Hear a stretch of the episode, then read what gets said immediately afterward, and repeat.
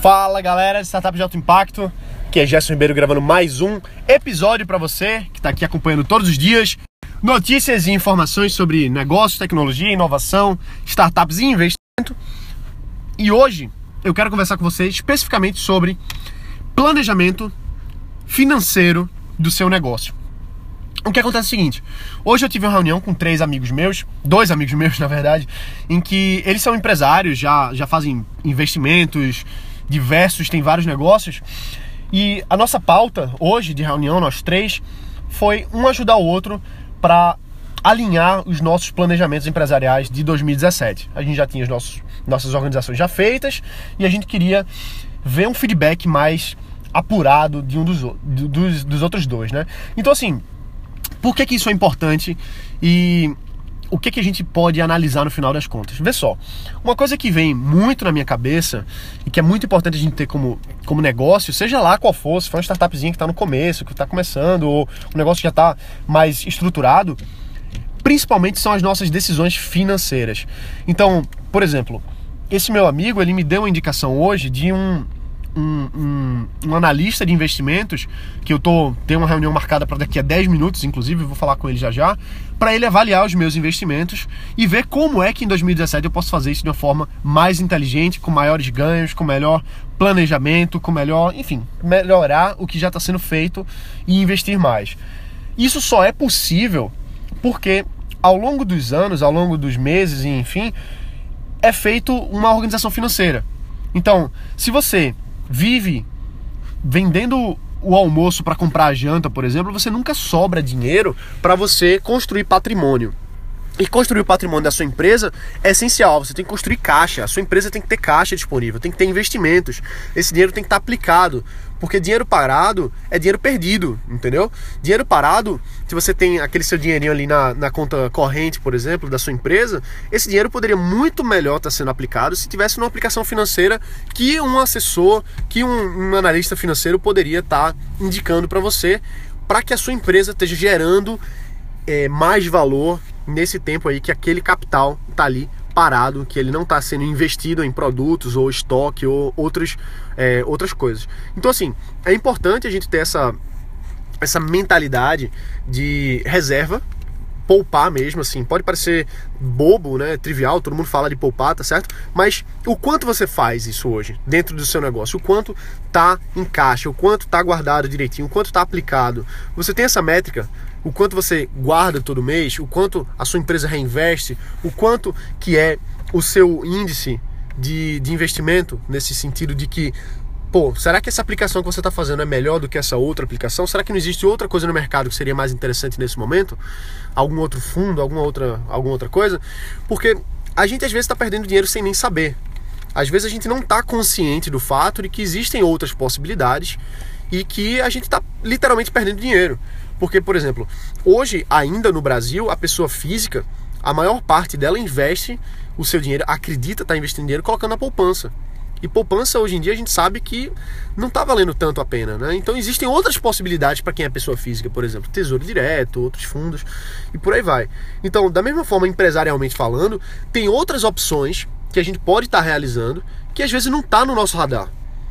Inclusive coisas mais elaboradas. Eu tenho um amigo que ele estava agora há pouco, criando uma série de estratégias empresariais, construção de, de, de holding e tal, de, de holding de, de é, uma holding empresarial para ele, para melhorar os investimentos que ele faz, para melhorar, para proteger o capital dele, para proteger o patrimônio. Então, dependendo do nível que você tá, você vai estar tá você vai estar tá realizando alguns tipos de investimentos ou outros. Só que se você não está constantemente procurando saber no mercado o que é que tem disponível para você, você está perdendo uma grande oportunidade. Então, por exemplo, hoje foi muito bom ter conversado com esse meu amigo, porque eu mostrei para ele os meus números. Ele disse, cara, você podia estar tá ganhando muito mais, ou seria muito mais coerente para o seu negócio se você estivesse fazendo esse e esse investimento. Então, ó, vou te dar o número aqui do meu do meu analista, ele, ele, você vai ligar para ele, você vai falar com ele e vai ver quais são as opções para você aplicar melhor o dinheiro da sua empresa. Então, isso para mim era uma coisa que estava tava obscura. Entendeu? Eu não, não tinha essa noção de que existiam outras. Lógico, eu sabia que existiam outras coisas, mas não que estava tão palpável, coisa que estava tão próxima, uma coisa que um amigo meu faz todos os meses e eu podia estar fazendo também e não estava fazendo. Então o que eu quero dizer aqui para você é o seguinte: quando você tem as suas finanças organizadas, quando você tem as suas métricas financeiras, o quanto você tem em caixa, o quanto você investiu ano passado, o quanto você faturou em mês de julho de 2000, vamos lá, janeiro de 2016, janeiro de 2015, você tem dados para saber se esse mês agora quanto você vai faturar mais ou menos, quanto você vai lucrar mais ou menos, o quanto você vai ter disponível para reinvestir no seu negócio, o quanto você vai ter disponível para fazer aplicações financeiras, para você construir o patrimônio empresarial da sua empresa e solidificar esse negócio. Então, cada vez mais isso se torna é, palpável a partir do momento que você começa a ver quais são as opções que tem disponíveis. Porque por mais que a gente saiba, por mais que a gente estude, por mais que a gente aprenda, sempre tem alguma coisa melhor que a gente poderia estar fazendo. Sempre tem alguém que sabe um pouquinho mais do que a gente, e às vezes são pessoas acessíveis que a gente pode estar perguntando, e por vacilo mesmo, por falta de por falta de alguma coisa, a gente não faz.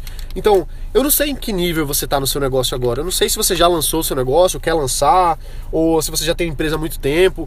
Não importa. O que importa é o seguinte: Será que você hoje, hoje mesmo, você não pode ligar para alguém e dizer assim, pô, olha, a minha realidade atual é essa, os investimentos que eu estou fazendo são esses, e eu queria a tua opinião para saber se o que é que tu faz, o que é que você acha que eu deveria fazer, porque sempre tem alguém que sabe mais do que você que pode lhe orientar, em qualquer nível que você esteja. E se você agora ainda não está investindo nada, nada, nada, nada, tanto pessoa física quanto jurídica, procura falar com alguém que já faz. Porque você pode você provavelmente está cometendo um grande erro. Uma das regras básicas de construção de riqueza mesmo é poupar, é você ter sempre um percentual dos seus ganhos que vai para projetos de longo prazo, investimentos de longo prazo. Isso aí, é, todos os consultores financeiros vão te dizer isso. Então não é Gerson que está dizendo, isso aí é, é uma prática comum do mercado. se você não está fazendo isso hoje, você está perdendo dinheiro. Ah, Gerson, mas eu só vivo apertado, eu só tenho dívida, eu não tenho como.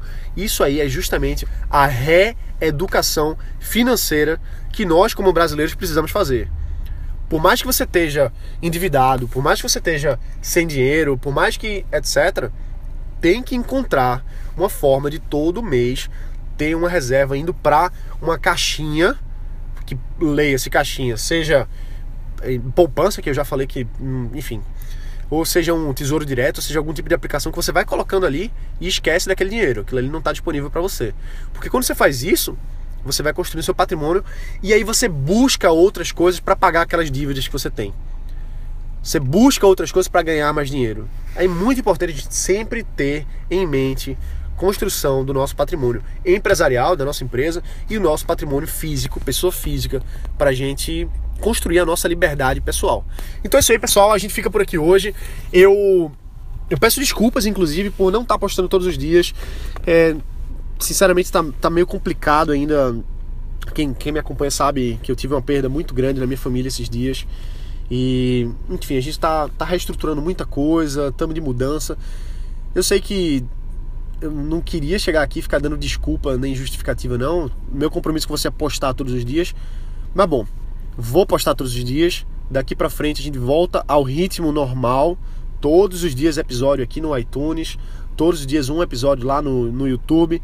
Então a gente continua, a gente vai em frente. Altos e baixos estão aqui para isso mesmo. Faz parte da nossa vida é, fraquejar um pouquinho e enfim. Às vezes a gente não cumpre uma meta. E tá tudo bem também, né? Dá, um, dá o braço a torcer uma vezinha ou outra. Mas é isso aí, a gente tá junto todos os dias, episódio aqui no iTunes, episódio lá no YouTube. Quem ainda não está inscrito na minha lista de e-mails, se inscreve. Se você não sabe como se inscrever, vai lá no startupdealtoimpacto.com. E a gente se vê amanhã. Bota para quebrar. Ah, mas uma coisa, deixa o teu review lá no iTunes. Sério, sério, a gente tá falta um mês quase pra gente bater a meta. A meta é 100 reviews no podcast Startup de Alto Impacto do iTunes até o dia 17 de fevereiro de 2017. Estamos aqui agora com 82, se eu não me engano, faltam só 18. Então deixe o seu review se você não deixou. Se você já deixou, deixa dois também, não tem problema não. Eu não sei se pode deixar dois, mas acho que, enfim, se puder, deixa. Se não puder, não deixa. Mas se você já deixou, convida um amigo para ouvir isso aqui, para acompanhar, para estar tá aprendendo um pouquinho mais e empreender também. Beleza? Vamos nessa, um abraço, bota para quebrar a gente se vê amanhã. Valeu!